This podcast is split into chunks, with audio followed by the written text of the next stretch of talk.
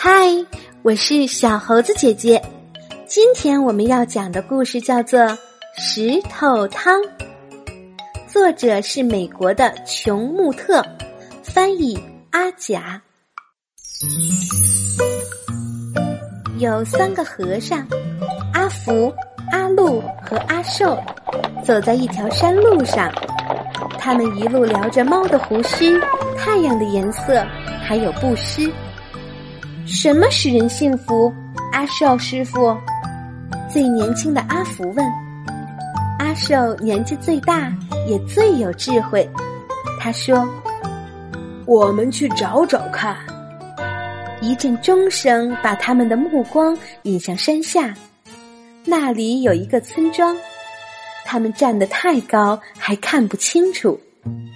他们不知道这个村庄曾饱受苦难、饥荒、洪水和战争，让村民们身心疲惫。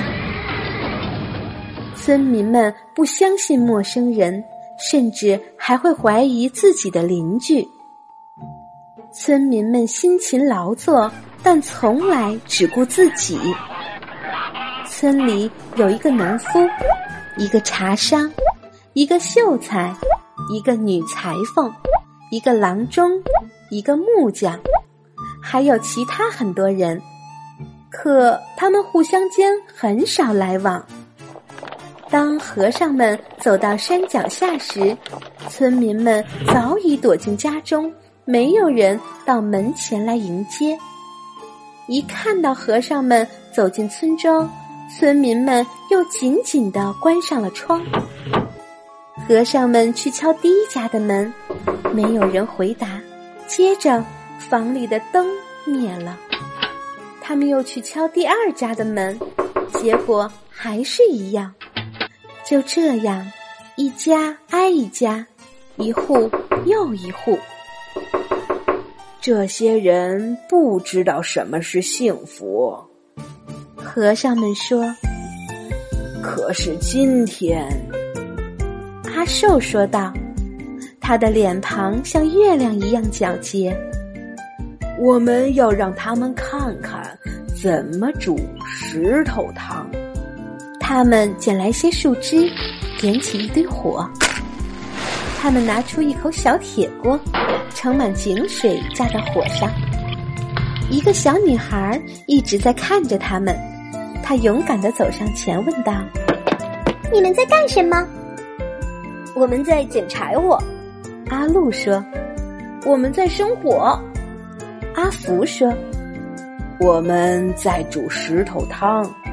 我们需要三块又圆又滑的石头。”阿寿说：“小女孩帮和尚们在院子里找石头，他们找到三个正好合适的石头，然后把它们放进水里去煮。”这些石头可以煮成极其美味的汤。阿寿说：“可是这么小的锅，恐怕煮不出很多。”我妈妈有口更大的锅。小女孩说：“小女孩跑回家，当她要拿锅的时候，妈妈问她要做什么。那那三个陌生人要用石头煮汤。”他说：“他们需要我们家最大的锅。”啊，小女孩的妈妈说：“石头满地都是，我倒想学学怎么用石头来煮汤。”和尚们拨了拨柴火，一时炊烟袅袅，左邻右舍纷纷探出头来。那堆火，那口大锅，支在村里的正当中，真是稀奇古怪。村里人一个接一个走出家门，想看看石头汤到底怎么煮。当然了，呃，煮传统风味的石头汤，加点盐和胡椒粉，味道会更香。阿福说：“不错。”阿路一边在巨大的锅里搅着水和石头，一边说：“呃，可可是我们没带。”我家有盐和胡椒粉，秀才说道。他眼睛睁得大大的，充满了好奇。一转眼，他就不见了。回来时拿着盐和胡椒粉，还有一点别的调料。阿寿尝了尝，上次我们煮这么大、这种颜色的石头时，还放了一些胡萝卜，哈哈，那汤可真甜呐！胡萝卜。站在后排的一个妇人说：“我家可能有，呃，不过只有几根啊。”他转身就跑，回来时捧着许多胡萝卜，多的都快抱不住了。他把胡萝卜倒进大锅，再放几个洋葱。哎，你们觉得味道会不会更香？阿福问道。哦，对，放几个洋葱进去，呃，味味道也许不错。农夫说着，赶快离开。过了一会儿，他拿了五个大洋葱，把它们放进了沸腾的汤中。呵，真是一锅好汤啊！他说。村民们都点头称是，因为那汤闻起来真的很香。嗯嗯不过，要是我们有蘑菇的话，阿寿说着，摸了摸下巴。几个村民舔了舔嘴唇，还有几个一溜烟儿跑开了。回来时拿着新鲜的蘑菇、面条、豌豆荚和卷心菜。村民中间一件不可思议的事情发生了：每当一个人敞开胸怀付出时，下一个人就会付出更多。就这样，汤里的料越来越丰富。汤闻起来也越来越香。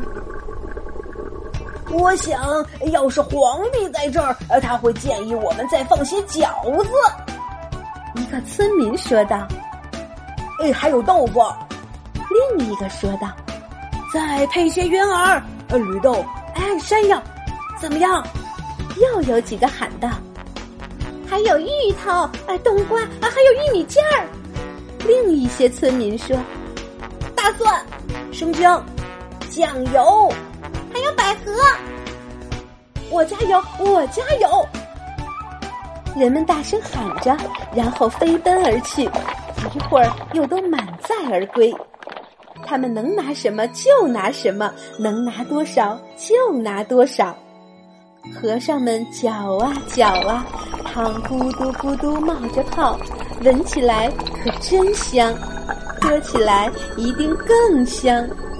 村民们一个个都变得那么慷慨好施。汤终于煮好了，村民们聚在一起，他们拿来米饭和馒头，拿来桂圆和甜饼，他们端来了香茶，点亮了灯笼，大家坐下来一起吃。他们已经很久没在一起欢宴了，甚至没人记得以前是否曾经有过这样的欢宴。宴会结束后，他们又说故事，又唱歌，一直闹到深夜。然后，他们敞开家门，争着把和尚请到自己家，给他们住非常舒适的房间。在一个春天的早晨。和风送暖，杨柳依依，村民们聚到河边给和尚们送行。谢谢你们的款待，和尚们说：“你们真是太慷慨了。”谢谢你们，村民说：“你们带来的礼物，我们永远也享用不尽。您让我们明白了，分享使人更加富足。”再想一想，和尚们说：“幸福就像煮石头汤那样简单。”这是一个由美国作家创作的东方故事。这个作家叫琼穆特，他擅长将清透灵润的水彩画与发人深省的哲思故事结合在一起。他把自己对东方文化的热爱融入到了这个故事当中，告诉我们：分享和慷慨好施能有着让人快乐的力量。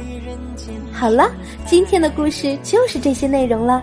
喜欢小猴子姐姐讲的故事，可以给我留言哟。请关注小猴子姐姐的微信公众号“小猴子讲故事”。我们明天再见。